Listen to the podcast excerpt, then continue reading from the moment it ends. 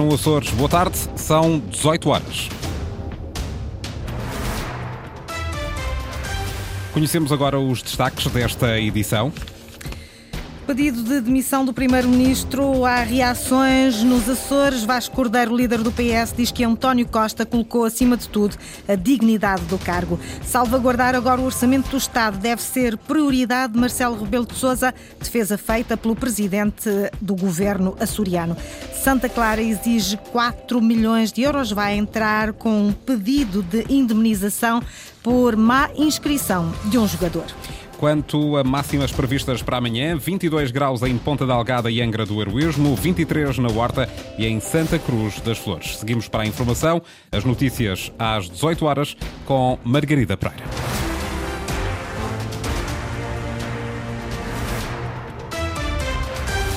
Presidente da República chama amanhã a Belém os partidos políticos. Na quinta-feira houve o Conselho de Estado depois de ter aceitado o pedido de demissão de António Costa do cargo de Primeiro-Ministro. A dignidade das funções de Primeiro-Ministro não é compatível com qualquer suspeição sobre a sua integridade, a sua boa conduta e, menos ainda, com a suspeita de prática de qualquer ato criminal. Por isso, nesta circunstância, obviamente, apresentei a minha demissão a Sua Excelência, o Sr. Presidente da República. Pedido de demissão do Primeiro-Ministro ao início da tarde, depois do Ministério Público ter revelado que é alvo de investigação autónoma do Supremo Tribunal de Justiça sobre projetos de lítio e de hidrogênio. Nos Açores, já reagiu o deputado e líder do Partido Socialista, Vasco Cordeiro, para dizer que António Costa colocou a dignidade do cargo em primeiro lugar. Não sendo sequer eh, arguído, o Dr. António Costa entendeu colocar acima de tudo mais a, a dignidade da instituição Primeiro-Ministro, uh, o cargo de Primeiro-Ministro, uh, num, enfim, numa decisão que uh, está de acordo, no fundo, com aquilo que é este sentido de respeito pelas instituições e de não estar agarrado ao poder, que este assunto se esclareça o mais rapidamente possível. O presidente do PS Açores afirma que a mudança política na República não terá impacto direto na região e diz que é preciso aguardar pela posição de Marcelo Rebelo de Sousa antes de desenhar qualquer cenário futuro. A nossa autonomia tem eh, a sua vida própria, tem o seu os seus órgãos, do ponto de vista do relacionamento entre a região e a República. Naquilo que releva fundamentalmente é, é um relacionamento que está estabelecido em lei, refiro em concreto ao relacionamento financeiro, a lei de finanças das regiões autónomas, tem sido cumprida e, portanto, uh, não estou a menorizar a importância daquilo que aconteceu, naturalmente que não, mas do ponto de vista do funcionamento das instituições é algo que não, impact, não tem impacto direto nem condiciona uh, a vida dos Açores. A reação de Vasco Cordeiro, líder do Partido Socialista nos Açores, à demissão de António Costa de primeiro-ministro. O chefe do governo açoriano quer que o presidente da República opte por uma solução que salvaguarde o orçamento do Estado. José Manuel Bolheiro compreende a tomada de posição do primeiro-ministro face à investigação da Procuradoria-Geral da República, mas diz que o país não pode somar aos problemas económicos e sociais uma crise orçamental. Ana Paula Santos presidente do governo dos Açores disse isso mesmo esta tarde. José Manuel Bolieiro não quer o país a viver em regime de duodécimos no contexto atual, um contexto que considera complexo. Num período em que para o país, para a economia e para as famílias, para os portugueses, para as empresas, é um tempo muito exigente e, aliás, irrepetível no que diz respeito às possibilidades dos instrumentos financeiros de cofinanciamento comunitário. No país, a crise governativa está instalada com o pedido de demissão do primeiro-ministro. É Marcelo Rebelo Sousa quem tem de decidir a solução para ultrapassar. O presidente do governo dos Açores defende que essa solução deve salvaguardar a aprovação do orçamento de Estado para o próximo ano. É meu entendimento que é do interesse nacional que seja possível, no quadro da legalidade e do sentido político, poder haver a possibilidade da votação e expectável aprovação do Orçamento de Estado. Independentemente de se considerar que uma proposta como, por exemplo, esta agora do Orçamento do Estado não ser perfeita, ser criticável, é meu entendimento que, apesar de tudo, cumpre mais o interesse nacional a existência de um Orçamento do Estado do que a não existência. Fica feito o apelo do Presidente do Governo dos Açores, José Manuel Bolieiro, tem assento no Conselho de Estado, que é ouvido pelo Presidente da República na próxima quinta-feira. Também Artur Lima, líder do CDS-PP e vice-presidente do Governo açoriano, espera que pelo menos o Orçamento da República seja aprovado para que o impacto na região não seja ainda mais negativo. Olha, uma notícia que não é agradável quando acontece isso a um governo, não é agradável para o país, nestes momentos de instabilidade que estão a viver a nível internacional nacional acontecer isto ao país. Eu espero que o orçamento na República, de qualquer dos modos, seja aprovado, para o Governo seguir eh, a sua normalidade e a aprovação das medidas até também para os Açores e esperar que, eventualmente, não afete a região autónoma dos Açores e ver que os orçamentos são sempre importantes de serem aprovados e que sirva ao Partido Socialista cá também para aprovar e manter a estabilidade que temos mantido nos Açores, ao contrário da instabilidade que se criou na República num governo de maioria.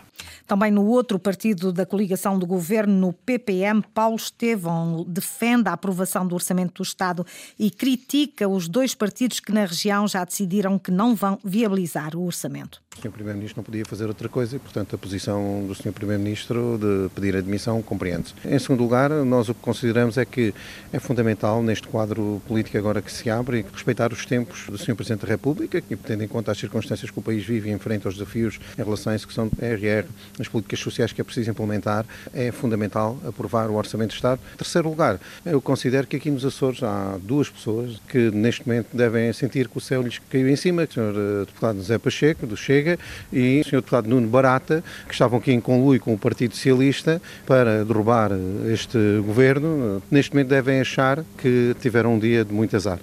A reação de Paulo Estevão, do Partido Popular Monárquico no Bloco de Esquerda, António Lima diz que o importante agora é o Presidente da República convocar eleições. Esta demissão do Primeiro-Ministro eh, leva a uma necessidade óbvia de serem convocadas as eleições antecipadas para que a população seja chamada às urnas a decidir.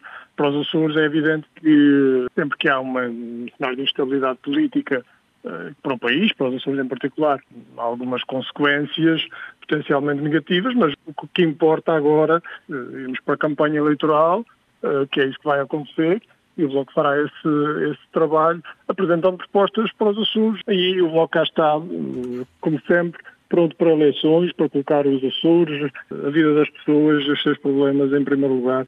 A expectativa do líder do Bloco de Esquerda que o Presidente da República convoque eleições. José Pacheco, do Chega, diz que a demissão de António Costa é tardia, mas era a única opção possível. Defende eleições imediatas também. O deputado acredita que a demissão do Primeiro-Ministro pode ter consequências na política açoriana.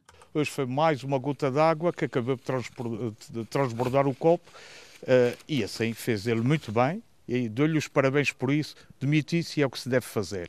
Uh, isto terá implicações também nos Açores. Obviamente que agora o PS já não vai querer pôr uma moção de censura e que vai dar algum espaço de tempo e alguma liberdade ao PSD para se livrar dos parceiros de, de coligação. Ou seja, os ingredientes estão misturados, vamos ver que tipo de bolo é que sai daqui. E Nuno Barata, da Iniciativa Liberal, diz que o PS vai tarde, António Costa foi tarde. O deputado liberal recordou que António Costa tinha garantido que cumpriria os quatro anos de mandato, mas diz que os portugueses não se habituam aos grandes partidos capturarem a máquina do Estado. Nós não nos habituamos, os portugueses não se habituam, felizmente, eh, a quem tomou conta da máquina do Estado e faz da máquina do Estado a máquina dos partidos políticos. Uh, nesse sentido, eu acho que Costa vai tarde e o país precisa urgentemente devolver a voz ao povo, devolver uh, a voz aos cidadãos que possam expressar nas urnas concretamente o que é que querem para o país e que de uma vez por todas percebam que os grandes partidos capturaram a máquina do Estado. A seu favor. O deputado da Iniciativa Liberal não vê grandes implicações para a região, para além das que afetam o país com esta demissão de António Costa.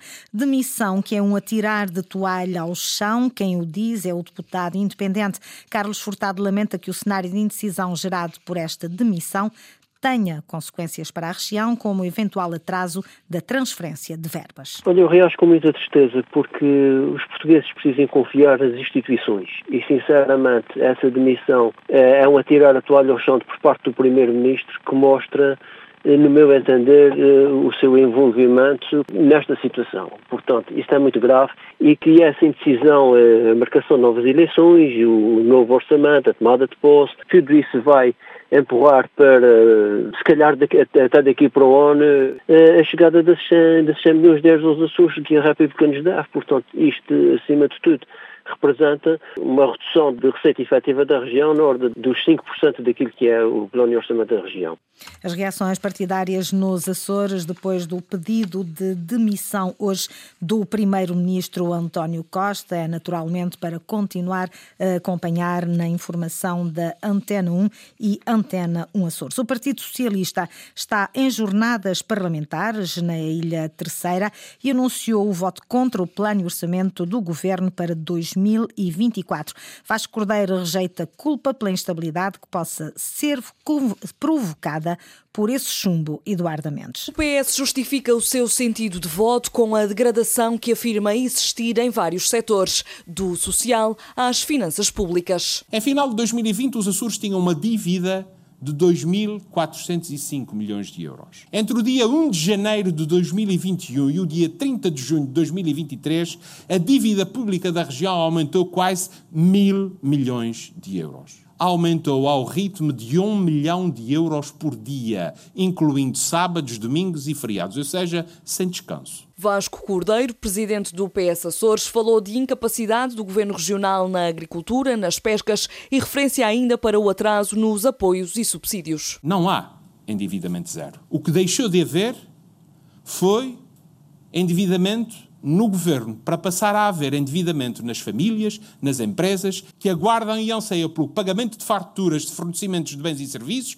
pelo pagamento de apoios que estão em atraso. Repare-se que há apoios ainda do tempo do Covid que não foram pagos. Para o PS, o voto contra no plano e orçamento, concordando com algumas das medidas lá presentes, mas por recear a sua sustentabilidade. O Partido Socialista vota contra este plano e este orçamento porque quer que os Açores, no futuro, continuem a ter condições para pagar o Compamid, para pagar o abono de família, para pagar o complemento regional de pensão aos idosos. Quanto a culpas por instabilidade, os socialistas não as assumem. Durante três anos, o governo regional do PPM, do CDS e do PSD disseram do Partido Socialista e dos governos do PS aquilo que nem Maomé disse do Tossim. Os mesmos que garantiam durante três anos que eram os autores da estabilidade, são agora a principal causa da instabilidade. Declarações de Vasco Cordeiro no arranque das jornadas parlamentares na Ilha Terceira.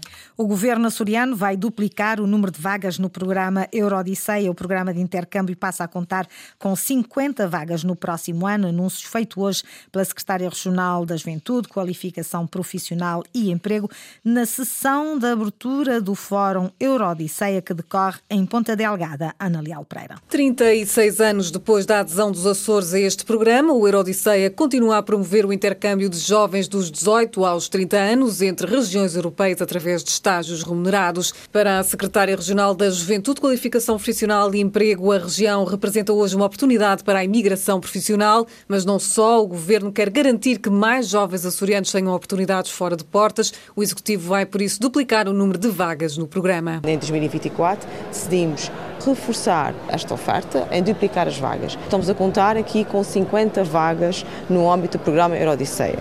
Com estas 50 vagas, o que é que iremos potenciar? Não só os nossos jovens da região ter oportunidade nas outras regiões, em termos de mercado de trabalho, como também aqui criar oportunidades para que os jovens de outras regiões venham partilhar o seu conhecimento, sempre que aproveitando as oportunidades que esta região uh, lhes faculta. E o objetivo, diz Maria João Carreiro, é não só captar talento, como retê-lo na região em várias áreas. Em função da região, há sempre especificidades da região onde podemos aqui uh, potenciar essas oportunidades. Aqui nos Açores temos áreas, desde logo, do mar, da, agricultura, uh, são, digamos, áreas privilegiadas que os jovens podem aqui potenciar. Secretária Regional da Juventude, Qualificação Profissional e Emprego, na sessão de abertura do Fórum Eurodisseia 2023, o encontro reúne cerca de uma centena de representantes de 20 regiões.